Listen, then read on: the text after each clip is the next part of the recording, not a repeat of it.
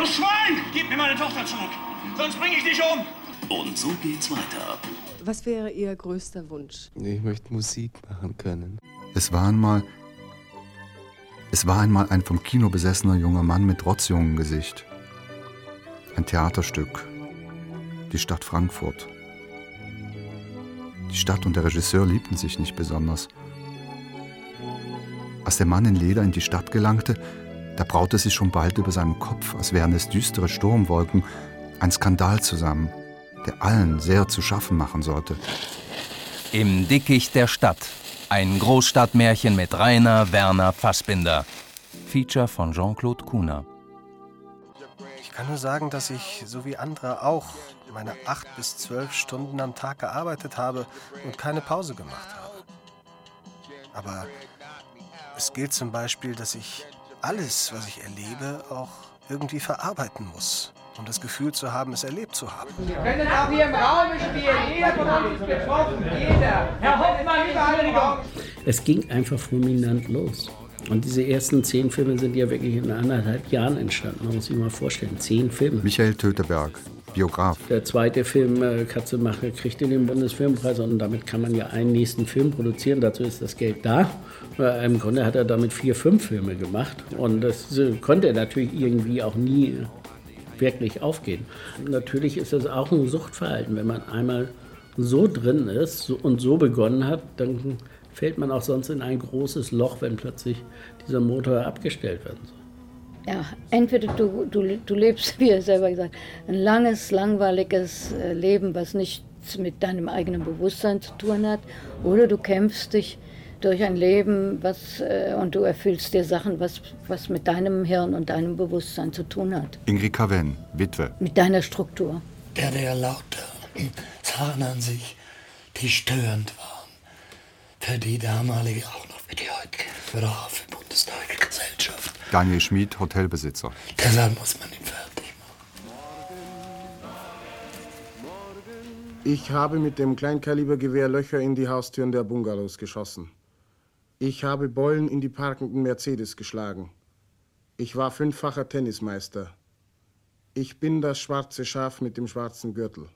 Es war einmal ein Provokateur im Kulturbetrieb der 70er und frühen 80er Jahre. Der Zeit der Studentenrevolten und Hausbesetzungen, des RAF-Terrorismus und der Berufsverbote. Auch die der Opposition gegen die autoritären Strukturen eines Landes, das die Nazi-Vergangenheit nicht loslässt. Ein paar Kumpels. So ein paar Samstagabende. Und das Geld in der Tasche. In München beginnt Rainer Werner Fassbinder Mitte der 60er Jahre Theater zu machen. Im Antitheater, wie seine Gruppe sich nennt, deren Mitglieder später zu Stars werden. Hanna Schigula, Margit Carstensen, Ingrid Caven oder der Komponist Per Rahm. Wenn du mein Freund sein willst, musst du mitmachen. Ja. Ja, und warum gerade Ursula? Weil es egal ist. Aber wenn Wolfgang mit ihr ist. In einem Irrsinnstempo entstehen innerhalb von 18 Jahren 48 Filme und 18 Theaterstücke. Angst essen Seele auf, Der Händler der vier Jahreszeiten, Effi Briest, Die Ehe der Maria Braun, Veronika Voss, Körell. Ich möchte Musik machen können. Stilistisch und ästhetisch provokant. Auf der Höhe der politischen Themen seiner Zeit. Einsam und klar durch die Nacht. Nur werden die Filme in Deutschland weniger gemocht als im Ausland. Dafür findet Deutschland mit Fassbinder wieder den Anschluss an die internationale Filmwelt. Es hat ihn sicherlich angetrieben, eine große Leidensfähigkeit, die er hatte, die er aber nicht zeigte, und eine große Se Liebessehnsucht. Karl-Heinz Braun, Verlag der Autoren. Das verbunden sozusagen mit den gesellschaftlichen Problemen, den gesellschaftlichen Situationen dieses Deutschen.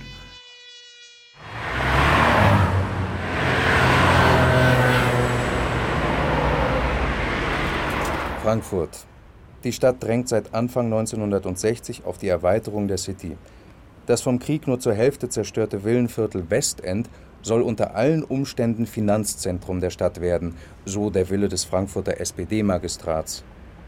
Es war einmal eine Stadtregierung, die viel Unruhe in ein stilles Wohnviertel brachte, in dessen Gärten die Kastanien blühten und wo die Kopfsteinpflaster an vergangene Zeiten erinnerten. Gnade Ihnen Gott, Die Stadtplaner störten die Villen in kleinen Parzellen. Sie hatten größere Pläne. Immobilienspekulanten übernahmen in ihrem Auftrag die Arbeit, die lukrativ zu werden versprach. Leerwohnen, abreißen, neu bauen. Im achten Monat. Die Grundstückspreise, anfangs noch bei 240 Euro pro Quadratmeter, kletterten am Ende dieser Entwicklung auf das Zehnfache. Ich habe das Attest vom Arzt, dass ich schwanger bin. In den ruhigen Nebenstraßen stehen heute vereinzelt prächtige Gründerzeitvillen und Wohnhäuser, die die Zerstörungswelle der 70er Jahre überstanden haben. Dahinter, wie eingefroren in einer bedrohlichen Skyline, die Hochhäuser, die eher nach Manhattan passen als an den Main. Leck mich im Arsch. Kapital kennt keine Moral. Darum gegen Vermieterwillkür, für ein neues Mietrecht, gegen Bodenspekulation, für ein soziales Bodenrecht. Anfang der 70er Jahre entsteht mit den Hausbesetzern in der Mainmetropole eine der ersten Bürgerrechtsbewegungen der Bundesrepublik. In dieser Zeit, 1974, übernimmt Fassbinder die Intendanz des kleinen Theater am Turm in Frankfurt und bringt seine Freunde mit. Es zeigt mich, du siehst hübsch aus, Alter. Sehr hübsch. Also wo sind wir hier eigentlich? Wir, wir sind an der Ecke Bockenheimer Landstraße, Schumannstraße und äh, in diesem Häuserkampf zweiten Anfang der 70er Jahre war das der sogenannte Block, weil es eben vier besetzte Häuser nebeneinander waren. Das heißt, wir sind im Frankfurter Westend und das war hier die äh, Stätte der zentralen Auseinandersetzung. Das war Anno 74. Klaus Gabbert ist ehemaliger Hausbesetzer. Als Lektor des Campus Verlags begegnet er Jahre später einem seiner Gegner von damals. Als er an den Memoiren des Immobilienentwicklers und späteren Präsidenten des Zentralrats der Juden, Ignaz Bubis, mitarbeitet. Hier alles noch brach an der Ecke. Da standen entweder noch alte gründerzeitliche Stadtvillen herum oder es waren bereits Brachflächen. Das war ja der Ausgangspunkt der ganzen Geschichte.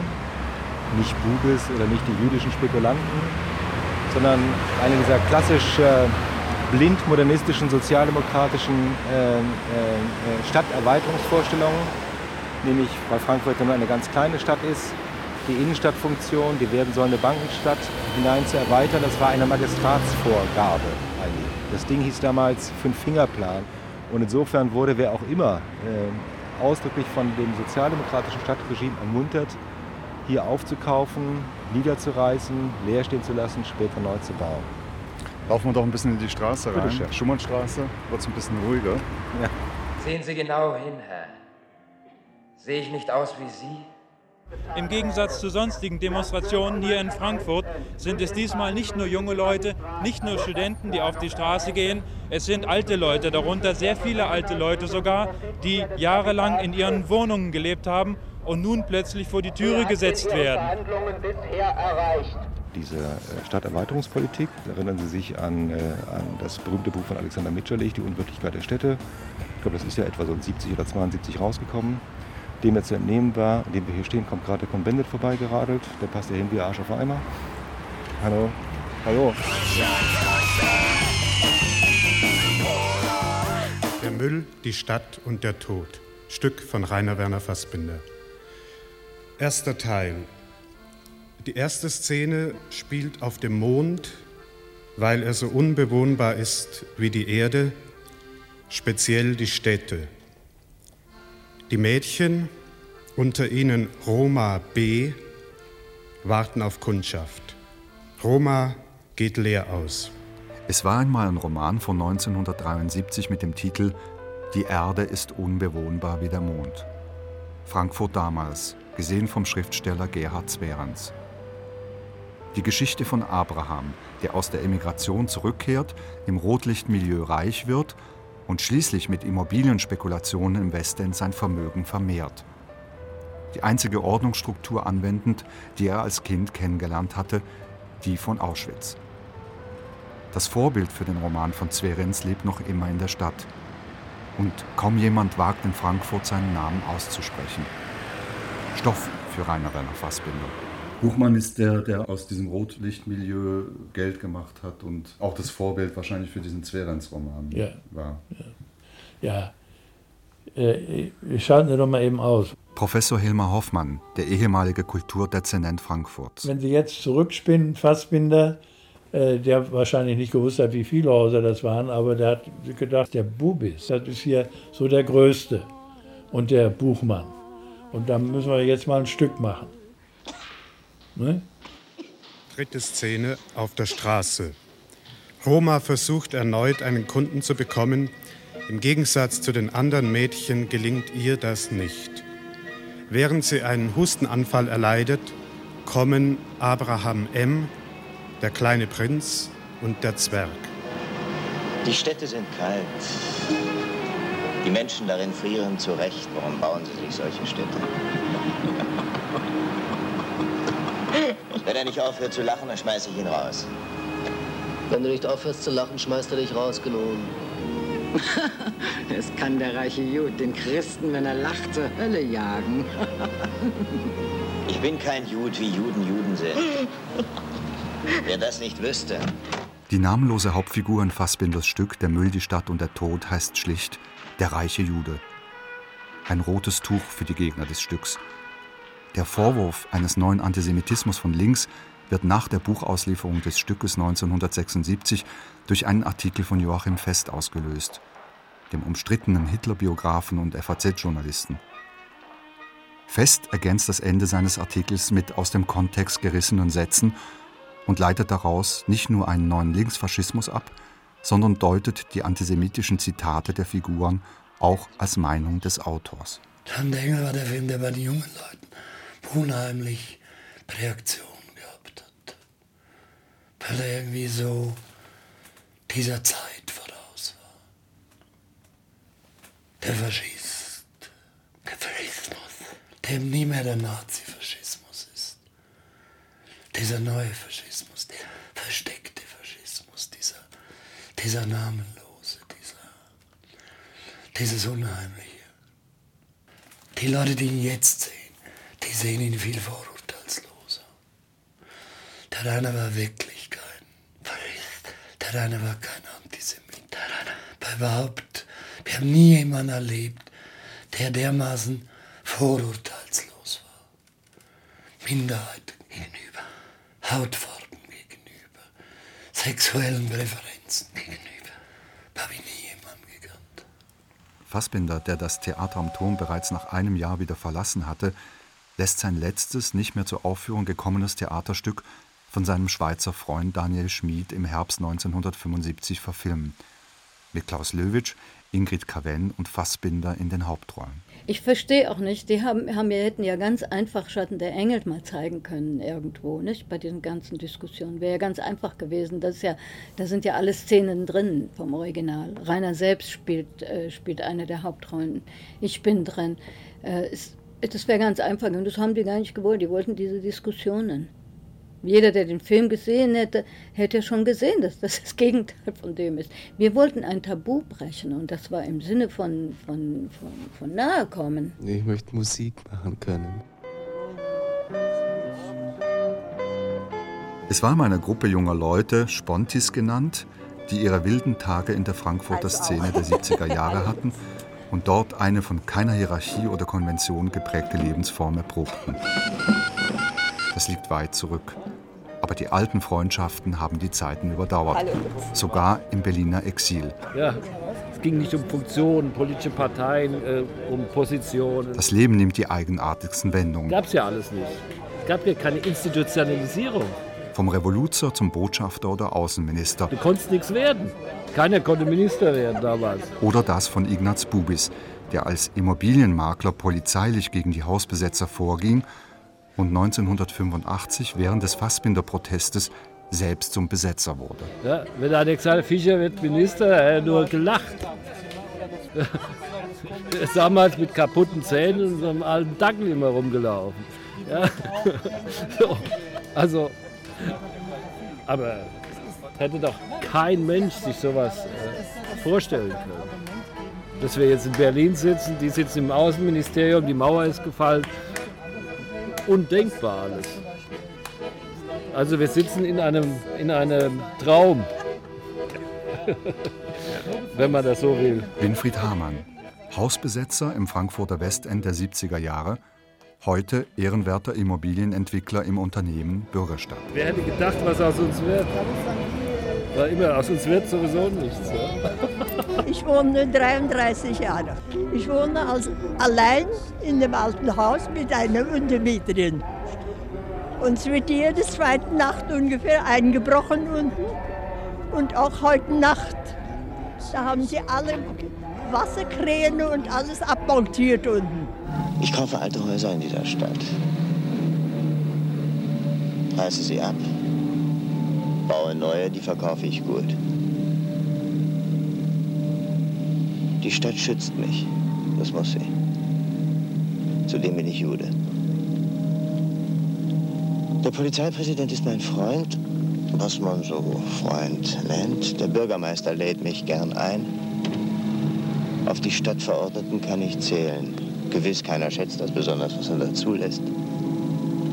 Aber der Plan ist nicht meiner, der war da, ehe ich kam. Es muss mir egal sein, ob Kinder weinen, ob alte, gebrechliche leiden. Es muss mir egal sein. Die Verärgerung der Demonstranten richtet sich überwiegend an zwei Adressen. An die Spekulanten einerseits, die mit gewissenlosen Methoden Profit zu machen versuchen hier in dieser Stadt. Soll meine Seele gerade stehen für die Beschlüsse anderer, die ich nur ausführe mit dem Profit, den ich brauche, um mir das leisten zu können, was ich brauche. Die Stadt braucht den skrupellosen Geschäftsmann, der ihr ermöglicht, sich zu verändern.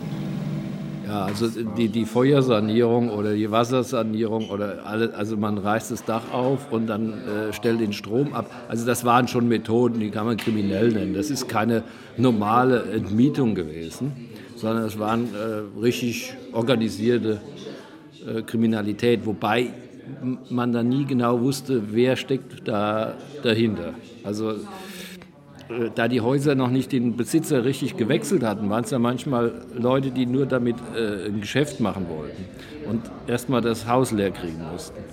Und insofern gab es dann da tatsächlich äh, solche Rollkommandos.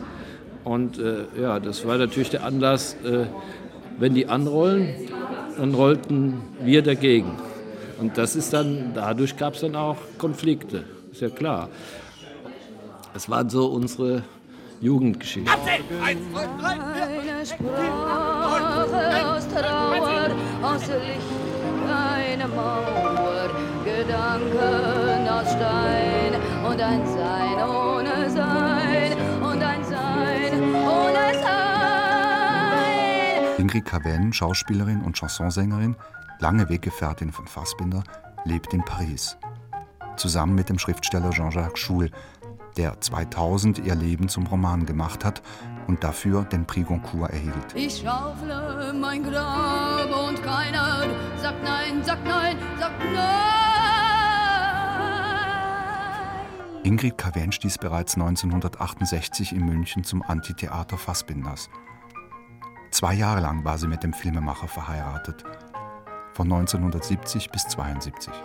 Männer vergessen Frauen so schnell.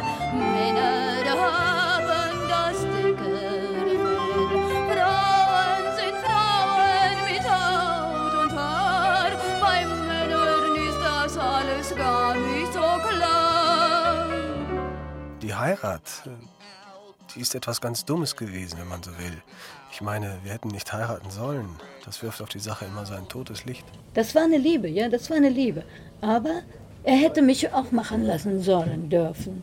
Nicht, wenn ich hätte können meine Freunde haben, dann wäre das ja ganz gut gegangen. Aber ich durfte nicht. Ich durfte nicht Sex haben woanders. Ich durfte nicht mit meinen Freunden arbeiten. Das geht nicht. Das kann er nicht mit mir machen. Da hätte er müssen eine andere finden. Und die hätte er ja gefunden, ne? Wir haben uns vorher und nachher sehr viel besser verstanden als zu der Zeit, als wir verheiratet waren. Es hat dieses komische Besitzdenken oder so auf eine merkwürdige Art und Weise eingesetzt, was nach der Scheidung wieder weg gewesen ist. Es war was ganz Dummes. Wir haben uns auf etwas eingelassen, auf was Gesellschaftliches, was wir nicht hätten tun sollen. Damals war ja auch noch für uns die, immer wieder die Frage, wie, wie kann man ein, äh, ein, ein authentisches, ähm, bewusstes äh, Leben führen und nicht äh, mit einem enteigneten Bewusstsein. Nicht? Und ähm, für uns war zum Beispiel, und das war ja Tatsache, dass damals ähm, der Bubis damals von der Stadt unterstützt wurde oder aufgefordert, nicht unterstützt wurde, da so ein paar äh, Häuser aufzukaufen und äh, da Großbauten draus zu machen, weil man wirklich ihn benutzen wollte, weil er als Jude damals äh, in gewissen Kreisen unantastbar war was eine große Schweinerei ist, äh, einem Juden gegenüber, in, in so eine Dreckarbeit reinzuziehen. Nicht? Und das war der Ausgangspunkt. Und das wurde nachher umgedreht alles. Es gab ja eine ganze Reihe von Leuten, die plötzlich so Philosemiten wurden, nicht? die so ganz äh, lieb war, wenn jemand auftauchte, Jude war. Nicht? Ich meine, das war ja ganz furchtbar. Das war ja alles furchtbar verlogen oder was Rainer ja auch erwähnt hat immer, nicht? Ähm, sei, sei, lieb, das ist ein Jude. Nicht? Also das heißt, man konnte gar keine richtige Beziehung äh, und was heißt das nach dem Krieg? Nicht? Und es ging nur darum, dass wir dieses das Tabu aufgegriffen haben und, äh, und dass jemand, wie kann jemand, der nach Deutschland zurückkommt, ähm, als Jude wirklich sich selbst gegenüber ein, ein gutes Leben haben und führen. Ne? Wir haben uns das als Künstler gefragt, warum soll sich das ein Jude nicht fragen? Ne? So war das. Und dann wurde das alles verdreht. Das wurde alles ganz furchtbar ausgebeutet von so viele Haltungen, so, so, so nette Falschheiten. Nicht? Ich finde, die Frankfurter Allgemeine und äh, die Springerpresse und andere sind die, die eigentlich helfen, das jüdische Stereotyp am Leben zu erhalten, weil der Philosemitismus das nicht minder tut als der Antisemitismus. Er beruht auf demselben Gefühl, dass man denkt, Mensch, so ein Jud ist doch ein ganz anderes Viech als ich bin. 28. November 1976. Schauspielhaus Bochum. Die Geschäfte gehen zu gut, das will bestraft sein. Nach der szenischen Lesung des Theaterstücks Der Müll, die Stadt und der Tod eine Diskussion mit Erich Fried, Jean Amery, Gerhard Zwerenz und Fassbinder. Ich, ich, nichts weiter als es. Keine Freiheit, keine Sehnsucht. Der Abend von Volker Canaris moderiert und vom WDR-Fernsehen aufgezeichnet, bleibt unveröffentlicht und wird nie ausgestrahlt. Gerhard Zwerens. Also auf den Vorwurf des Linksfaschismus und Linksantisemitismus haben wir uns plötzlich gefragt, was ist eigentlich mit uns passiert? Wir haben doch die ganze Zeit mit den Juden, mit den Überlebenden aus den KZs zusammengekämpft. Also, wir waren doch eigentlich im Bündnis mit den demokratischen Juden, mit den Überlebenden aus den KZs. Nur eben, weil wir mit ihnen, weil wir durch sie einen geschärften Blick bekommen haben. Und ob ich jetzt von Ernst Bloch rede oder von, von Robert Neumann, von, von all denen, von, von Ludwig Marcuse, alle diese, diese großen Literaten, diese großen jüdischen Schriftsteller, die in der ganzen Zeit unsere Kampfgenossen gewesen sind gegen die Rechte und gegen den Antisemitismus in diesem Lande. Diese, diese Leute haben uns doch erst darauf hingewiesen, dass man eben nicht in diesen Philosemitismus à la Springer verfallen darf. Diese wunderbare Zeitung, die bei uns so aufmerksam war, hat in ihrem Wirtschaftsteil, du kennst das, Gerhard, ne? In dem Wirtschaftsteil gab es einen Artikel, weiß ich, vier Wochen später, wo drin stand, in Offenbach gibt es so viele jüdische Einwanderer aus Polen und man muss gucken, wie man sie wieder los wird. Naja, nun wirklich, in der gleichen Zeitung, die bei uns so aufmerksam waren, gesagt, das ist linker Antisemitismus. Das Ganze war doch wirklich nur ein Vorwand. Das war ein Vorwand, auf die Linke, auf die Linke zu, zu, zu dingsen da. Und das, das tut mir wirklich sehr leid, dass ich da einen Beitrag geliefert habe, dass das möglich war. Ja, gerne. Haben Sie da links im Bahnhof sitzen und ihm rufen, dann kann ich schauen, okay. wie das Programm ist. Dankeschön. Der Herr Schmeck kommt gerade rüber. Okay. Hat noch etwas zum Trinken wollen? Einen Kaffee oder ein Glas Mineral? Das Romantikhotel Schweizerhof in Flims, seit drei Generationen in Familienbesitz, hat noch viel von der Eleganz vergangener Zeiten. Eine mondäne, dekadente Welt verkehrte hier nach der Jahrhundertwende in den Schweizer Bergen. Dann kamen während der Kindheit des Filmregisseurs und Hotelbesitzers Daniel Schmid viele jüdische Emigranten.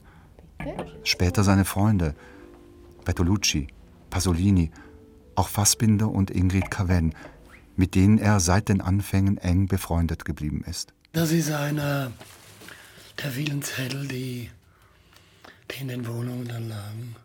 Bin hier, bin weg, bin München und in Paris. Das muss wohl vielleicht 78 gewesen sein. Lieber Daniel, wir sind im Kino. Saint-André des Arts. Ende circa 21.30 Uhr. Und dann, Perla Ungewissheit, wo wir uns dann selbst in deinem Himmel oder meiner Hölle wiedersehen werde. Bitte dich höflich, mir dein Wagen zwischen 22 und 23 Uhr zu leihen. Ich will mich ändern, aber wohin? Hol uns halt ab, oder sei hier oder so. Rainer, sei hier oder so. Ich will mich ändern, aber wohin?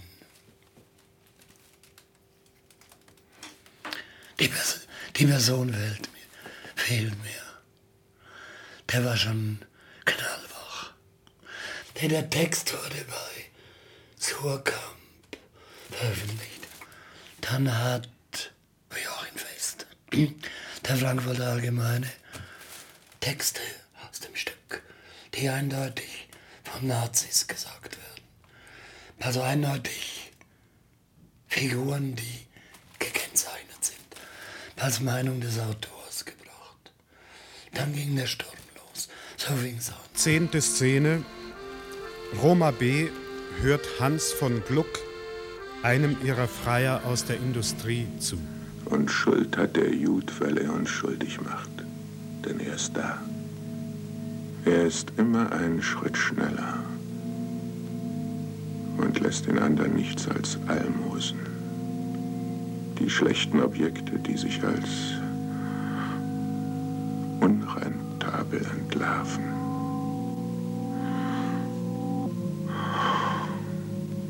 Deine Zeit ist um.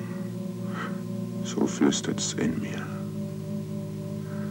Und kann einer fliehen mit Immobilien im Gepäck? Sie locken dich mit Sirenengesängen zurück, deine Grundstücke und deine Häuser zurück, um dich zu quälen und zu verletzen.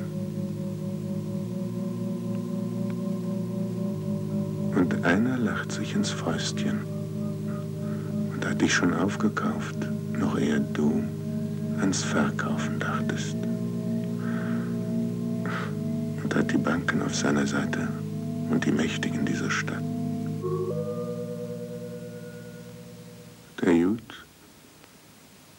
Versteht sich auf sein Gewerbe. Angst scheint ihm fremd. Diese Infamie eindeutig gekennzeichnete Figuren, was, was Meinung des Autors nimmt.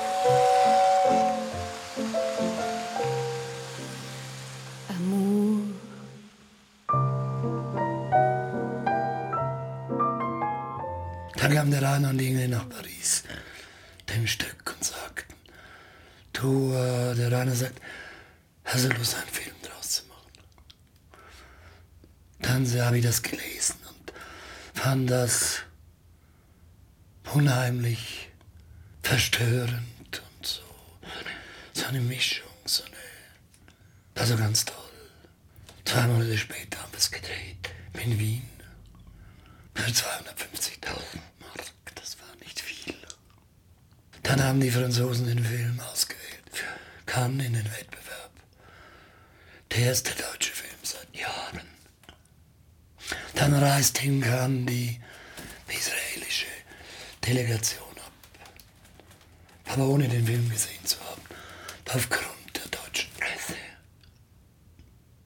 Dann kam der Film in Paris raus und dann kam aber Deleuze, Foucault, Peripherie, also lauter ganz tolle Leute. Also sind publik gegangen und dann lief der Film unbeanstandet eigentlich in über 40 Auch in Jerusalem.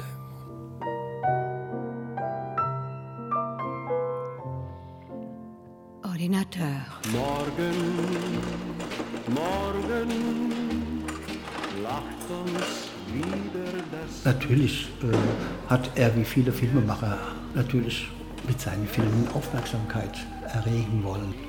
Er war ein außergewöhnlicher Filmemacher, ganz außergewöhnlich und alle haben auf ihn auf den nächsten Film gewartet und äh, hat da auch keine Kompromisse gemacht. Karl-Heinz Braun, Verlag der Autoren.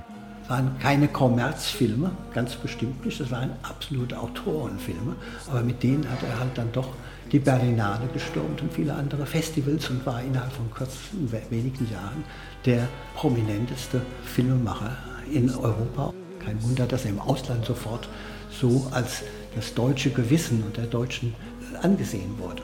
Denn das war schon sein Thema, diese Bundesrepublik. Und er hat schon eine Chronik dieser Bundesrepublik geschrieben mit seinen Filmen und mit seinen Theaterstücken.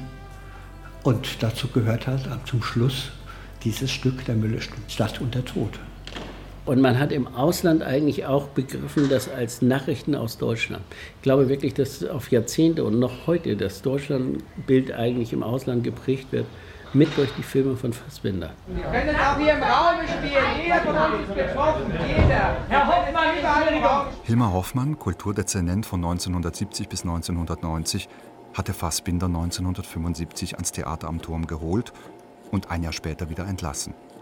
Er war gegen eine Aufführung des Fassbinder-Stückes und trat gleichzeitig für die Freiheit der Kunst ein. Der Protest ist dann ja auch äh, über oberste Kanäle sagen, organisiert worden. Es hat sich ja sogar die Knesset damit befasst. Es hat mich der Oberbürgermeister von Tel Aviv, der hat mich, was ich wie oft angerufen. Hilmar, hier kannst du von mir lernen, da musst du durchgreifen, da musst du mal verbieten. Und da habe ich gesagt, du, wir haben hier unser Artikel 5.3 des Grundgesetzes und den halte ich heilig. Und den halte ich heilig auch im Interesse der Juden, weil im Dritten Reich ist dieser Artikel dauernd angetastet worden, damals von den Nazis. Ja, äh, die haben immer alles verboten und heute wird nichts mehr verboten, sondern die Verantwortung hat der Intendant und solange der Intendant ist, entscheidet er ganz allein. Damals ging ja die äh, äh, Hauptdiskussion um die Frage der Normalisierung. Günter Rühle, Theaterkritiker und Intendant des Frankfurter Schauspiels, der im Oktober 1985 das Fassbinder-Stück herausbringen wollte. Von jüdischer Seite ist die Diskussion damals abgebrochen worden über dieses Thema, weil es äh, hieß, es gibt keine Normalität. Da kam doch der stellvertretende äh, Präsident der Knesset und sagte dann im Fernsehen am Vorabend der Aufführung, zwischen Deutschen und Juden gibt es keine Normalität. Und an diesen Satz hat sich der Bubis gehalten, dessen Stern ja damals in dieser Diskussion aufging. Wir wollten ja versuchen, dieses neue Ghetto, was die Juden selber um sich herum gebaut hatten und auch von den Deutschen, das auch von den Deutschen beachtet wurde und, und, auch, und auch mit eingerichtet wurde, zu durchbrechen und wieder ein Gespräch zu machen. Ihr steht mit eurer ganzen Existenz hier. Ihr steht mit dem Einzigen, was ihr glaubt noch haben zu können das hier zu zeigen, der ganzen Welt zu zeigen, nie wieder wird in Deutschland irgendwas antisemitisch sein, ohne dass Juden da gestanden haben bis zum bitteren Ende und sich dagegen gewehrt haben. Es war also unmöglich, an diesem 31. Oktober dann die ähm, Aufführung durchzubringen. Und ich konnte auch oder wollte auch nicht von meinem Hausrecht Gebrauch machen, irgendwie die Polizei zu rufen und das äh, Theater räumen zu lassen. Und im Grunde genommen war das auch der Grund, weswegen ich das Stück nachher, nach dreimaligen Versuchen, abgesetzt habe.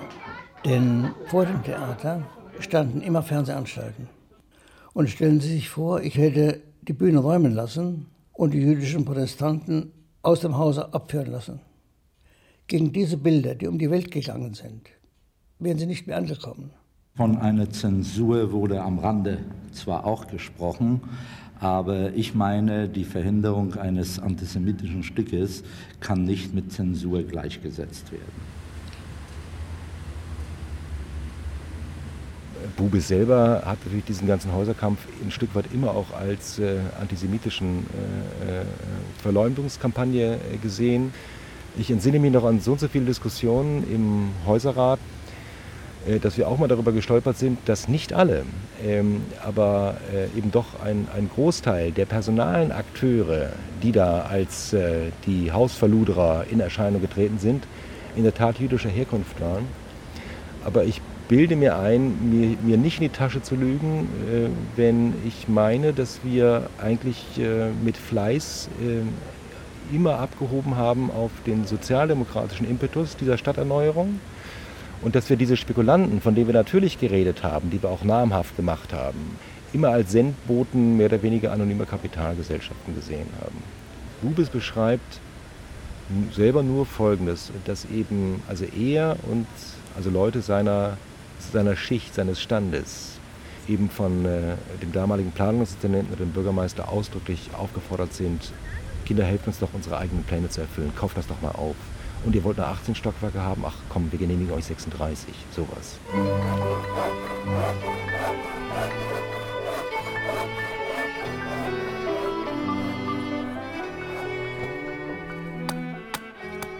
11. Szene. Roma B. versucht mit ihrem Vater ins Gespräch zu kommen.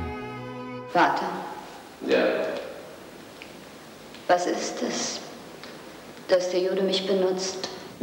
Ein Ausschnitt aus dem Film Schatten der Engel, Regie Daniel Schmid. Fassbinder zeichnet den Vater der Hure Roma B. als unverbesserlichen Nazi. Er lebt untergetaucht im Nachkriegsdeutschland von seinen Auftritten als Transvestit. Er glaubt, ich hätte Schuld am Tod seiner Eltern. Und? Ist es die Wahrheit? Ich habe mich um den Einzelnen, den ich tötete, nicht gekümmert. Ich war kein Individualist. Ich bin Technokrat. Aber es ist möglich, dass ich der Mörder seiner Eltern bin. Und ich wäre es gern. Also bin ich. Das ist ein dunkles Stück, ein bitteres Stück. Da habe ich aber eigentlich keine Lust. 30 Jahre danach immer noch da zu sitzen. Nein, nein, es ist nicht antisemitisch. Wir haben das nie so empfunden. Welcher Antisemit möchte sich mit einem antisemitischen, in Anführungszeichen, identifizieren, wo der Antisemit, der in dem Stück auftritt, ein Transvestit ist? Entschuldigen Sie bitte. Die Deutschen sind ein mysteriöses Volk. Komisches Volk. Du trägst die Last. Bei dem Thema ohnehin. Und bist glücklich dabei. Es ist keine Last, der Mörder von Juden zu sein, wenn man die Überzeugung hat, die ich habe. Wir haben es nie begriffen. Viele Leute auch nicht. Also vor allem im Ausland. Und gute Leute. Die Zeiten sind eben anders. Das liegt an Deutschland. Diese Unfähigkeit, damit umzugehen. Was kann man mehr tun als... Da geht ja die Ingrid. Fängt sie an zu weinen und beschließt ihren Mörder. Das ist das Ende dann der Geschichte. Du hast viel Zeit, Vater. Jahrhunderte, Lilly. Wir sterben nicht aus. Und jeder Schmerz, der zugefügt wird, macht uns frei und stark. Der Faschismus wird siegen. Das war unvorstellbar damals, dass man, dass man die Nachkommen von so, von so einer, von, von so einer schrecklichen Geschichte ist. Das war entsetzlich, das konnte man gar nicht nur so, so hinnehmen. Da, da musste man damit arbeiten. Wir waren die Kinder von Mördern, ganz einfach. Und von Mördern, die, die wollten einen ganzen Esprit ausrotten. Ich glaube, die wussten gar nicht, was, jüdische, was eine jüdische Religion oder Kultur sein könnte. Ich glaube, das war denen wurscht sogar. Doch es ging nicht mal darum, um was zu wissen und dann äh, dagegen zu kämpfen. Nö, das war einfach so, das war ganz einfach, aber das war ja jahrhundertelang vorbereitet. Nicht? Das war ja vorbereitet. Das war ja, kam ja nicht, fiel ja nicht vom Himmel. Das ist entsetzlich alles, ganz grauenvoll. Und für uns äh, überhaupt leben zu wollen und wie leben zu wollen und auch noch Kunst machen zu wollen in diesem, auf dieser Basis von, von so Ungeheuerlichkeiten, war sehr schwer. Sie die Seele, die Uniform.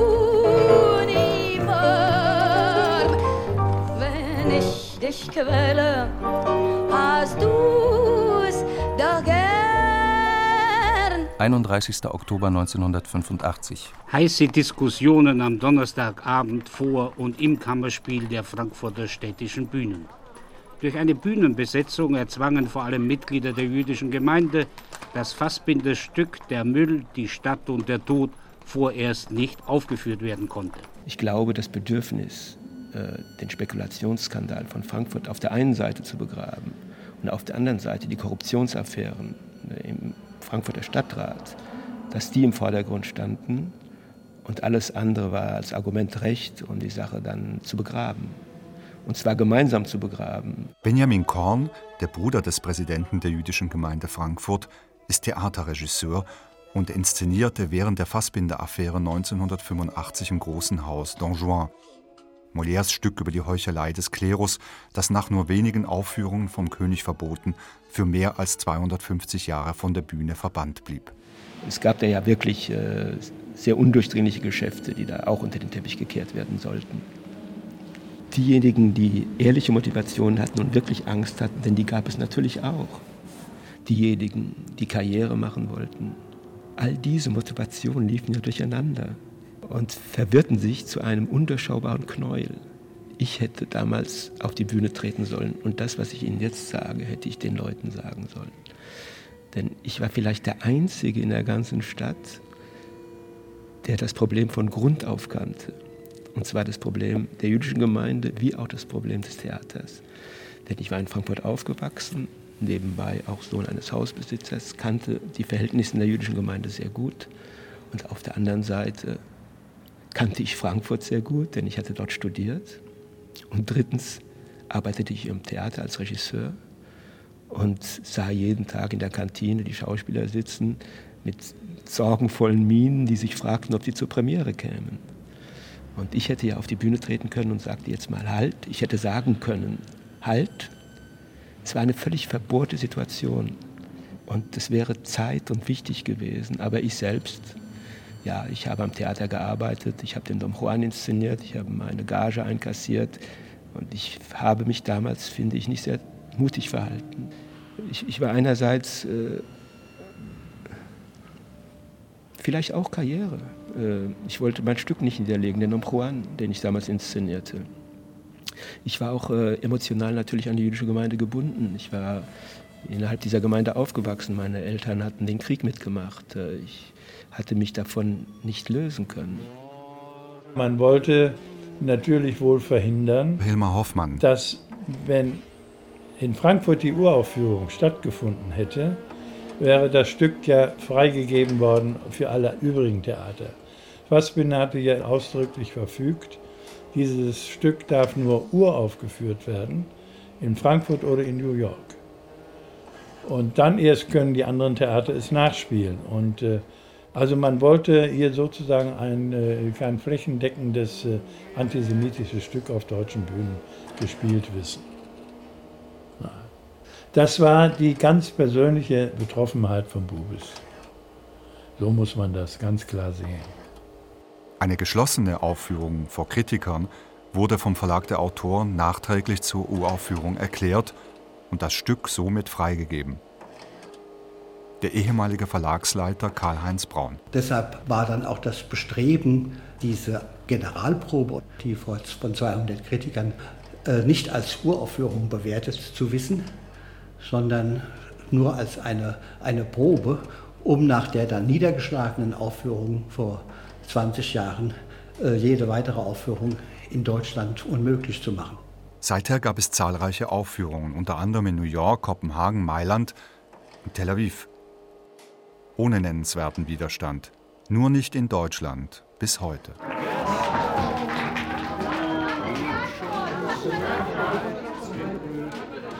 Es war eine Diskussion zwischen Stummen, weil die einen oben waren fest entschlossen, es nicht zur Aufführung kommen zu lassen. Die Schauspieler dahinter sagten gar nichts. Meine Mutter auf der Bühne, die gegen die Aufführung des Stücks war.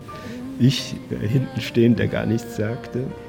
Und äh, es war schon eine sehr wilde Angelegenheit äh, und äh, sehr chaotisch. Ich glaube, in Frankreich wäre es nicht möglich gewesen. In Frankreich hätten die Schauspieler trotzdem gespielt. Ich bin dann auch nicht mehr da. Die Geschichte passierte ja mit der geplatzten Uraufführung in Frankfurt. Es geschah zu einer Zeit, in der jüdische Bürger in Frankfurt zunehmend mehr sich als Bürger dieser Stadt anfingen, zu, sich zu identifizieren, was sie in den 50er, 60er Jahren noch gar nicht so getan haben. Ronny Löwy, wissenschaftlicher Mitarbeiter des Frankfurter Filmmuseums. Er ist als Jude in Frankfurt aufgewachsen. Das heißt, diese Leute fingen an, sich mit dieser Stadt zu identifizieren. Und dann machen ausgerechnet die städtischen Bühnen also eine städtische Institution. Ausgerechnet diese Institution begeht diese Sauerei, äh, wenn man so will, und führt dieses in den Augen eben der jüdischen Gemeinde oder der meisten Leute aus der jüdischen Gemeinde antisemitische Stück auf. Das hat zu dieser Aufregung geführt. Eine Figur den reichen Juden zu nennen, also ein antisemitisches Stereotyp zu verwenden. Das allein ist bereits antisemitisch, so der Hauptvorwurf. Es wäre verändert worden, äh, ganz sicherlich. Äh, die Leute hätten alle vielleicht auch andere Namen bekommen. Es wären auch neue Texte dazugekommen. Die Figurenbezeichnung kann man aber auch ganz anders lesen, als deutlichen Hinweis darauf, wie ihn die anderen Personen im Stück sehen. Dafür braucht man aber eher Regisseure als Geschäftsleute, die Theatertexte deuten. Das Stück ist gedruckt worden, ohne dass ich das wusste. Der Anlass und die Art des Protestes bleiben, auch aus heutiger Sicht, mehr als umstritten. Mit dem Stück haben sie am Ende nur noch wenig zu tun. Das Resultat? Zensur. Da wir waren wirklich getroffen. Denn es kam aus diesem Land und es war so gemein. Teils von einer Generation, die, die gar nicht so sauber war. Damals. Sie fühlen sich als Zweifellos stehen die Ereignisse von 1985 als symbolischer Wendepunkt im Selbstverständnis der jüdischen Deutschen. Zum ersten Mal in der Geschichte der Bundesrepublik haben sie ihre Empörung nicht zurückgehalten, sondern sie öffentlich gemacht und sich als Minderheit artikuliert. Das Jüdische Museum in Berlin widmet diesem Eklat im deutsch-jüdischen Verhältnis sogar einen Teil seiner Ausstellung. Die erste offene Diskussion, das ist wahr, entzündete sich an der Fassbinder-Affäre und das ist ihr Verdienst. Bedauerlich ist einfach nur, dass sie nicht mit der Aufführung des Stücks endete und Diskussionen nach dieser Aufführung. Denn nichts ist schlimmer als das Schweigen. Weil unter dem Dach des Schweigens entwickeln sich die schlimmsten Gedanken. Ich bin, was du vergessen hast, der ausgestorbene Palast. Der Mond bin ich, der dich verzehrt. Ich bin die Nacht, die wiederkehrt. Ich war. Kein Mensch ging auf die Sprache ein, auf die, auf die literarische äh, Kraft dieser Sprache, die, die so mit surrealistischen Einsprengseln hatte und auch vom Existenzialismus her kam, aber auch äh, die Sprache selbst war sehr, war sehr äh, krüd, zwischen krüde und, und sehr stilisiert. Wunderbar. Sehr viel Kraft und sehr viel Stilisierung drin. Das war Reiners Ausdruck, einer der, einer der schönsten. Roma B. im Film Lilly hat erfahren, dass ihr Freund Franz B. im Film Raul sich in einen Mann verliebt hat. Du liebst mich nicht mehr. Nein, ich liebe dich nicht mehr. Einer hat mich fasziniert, bestimmt nicht, weil er so schön war oder so, wenn er sprach, die, die, die, die seine Ich liebe Stimme. dich nicht mehr. Und dann hat Jean-Jacques gesagt, vielleicht ging es ihm genauso umgekehrt, dass die Vertrauen gegeben hat. Nicht? Also Du sollst dich verändert haben, sagt man. Vertrauen. Du sollst nicht mehr sein, wie du warst. Und was ist deine Meinung dazu? Ich habe keine Meinung. Ich liebe. Ja, mich. Und das tut mir weh, aber ich kann es nicht ändern. Fassbinder, ich heiße immer noch Fassbinder. Winfried Gavin Fassbinder heiße ich. Ja, habe ich da nicht was da? Moment. Ja, voilà. Meine Bank. Tatsächlich. Ja, er glaubt es auch. Doch, ich glaube es. Ich kann es nicht ändern. In der, in der Bank und überall heiße ich Fassbinder. Und das, das können die auch alle nicht verkraften. Können die nicht. Sei nicht traurig, Lilly. Alles hört irgendwann auf. Das liegt im Wesen der Dinge. Liebst du diesen anderen? Liebe? Was soll ich dir sagen? Ich werde dich nie vergessen, Kleines. Wir hatten ja auch ein richtiges Verhältnis, das können die heute noch nicht akzeptieren. Obwohl er schwul war. Wir haben, der wollte mich sofort, wie er bei der Hanna gesagt das ist meine Hauptdarstellerin, er bei mir das ist meine Frau. Von Anfang an. Das ist alles beim Rainer im Kopf gewesen, fest, fest. Und da ließ er sich, da, das war ja diese Kraft, wie ein Wahnsinniger, ein bisschen wahnsinnig. Und davon ging er nicht ab. Aber ich kann nicht anders. Und die Angst vor den Dingen, die nicht in meinen Kopf hinein wollen, das klopft und klopft an den Schläfen und das Blut rauscht und verklebt mir die Ohren. Du musst gehen. Das habe ich verstanden. Morgen lacht uns wieder das Glück. Liebe ist kälter als der Tod. Das ist eigentlich sein Thema. Und er war eigentlich ganz im Grunde eine anarchistische Struktur. Ganz bestimmt. Er hat wirklich an Deutschland gelitten, das kann man, kann man schon sagen. So wie er vielleicht auch an seiner Liebesfähigkeit oder Liebesunfähigkeit äh, gelitten hatte, hatte er auch ganz üble Züge, geradezu im, in Bezug auf, auf, auf, auf zum Beispiel seine auf Mitarbeiter, die er natürlich ausnutzte. Der Rainer war nicht glücklich. Der hatte schwer vor allem mit sich selber, weil er so komplex war und so viele Gesichter hatte. Es war so ein, war wie so ein kleiner Junge und dann wie eine alte Chinesin. Die Deutschen fanden toll, dass er so fleißig war. Das war wieso die das so toll fanden, weil er so fleißig war. Aber eigentlich war das jemand, der gestört hat. Auch ein Märchen findet einmal ein Ende. Je wahrer Dinge werden, umso märchenhafter werden sie natürlich. Je wahrer Dinge werden, umso märchenhafter werden sie natürlich. Zehn Tage nach seinem 37. Geburtstag stirbt der Filmemacher Rainer Werner Fassbinder am 10. Juni 1985 in München. Drogen, ein sich selbst gegenüber rücksichtsloses Leben, die enorme Arbeitsleistung fordern ihren Tribut.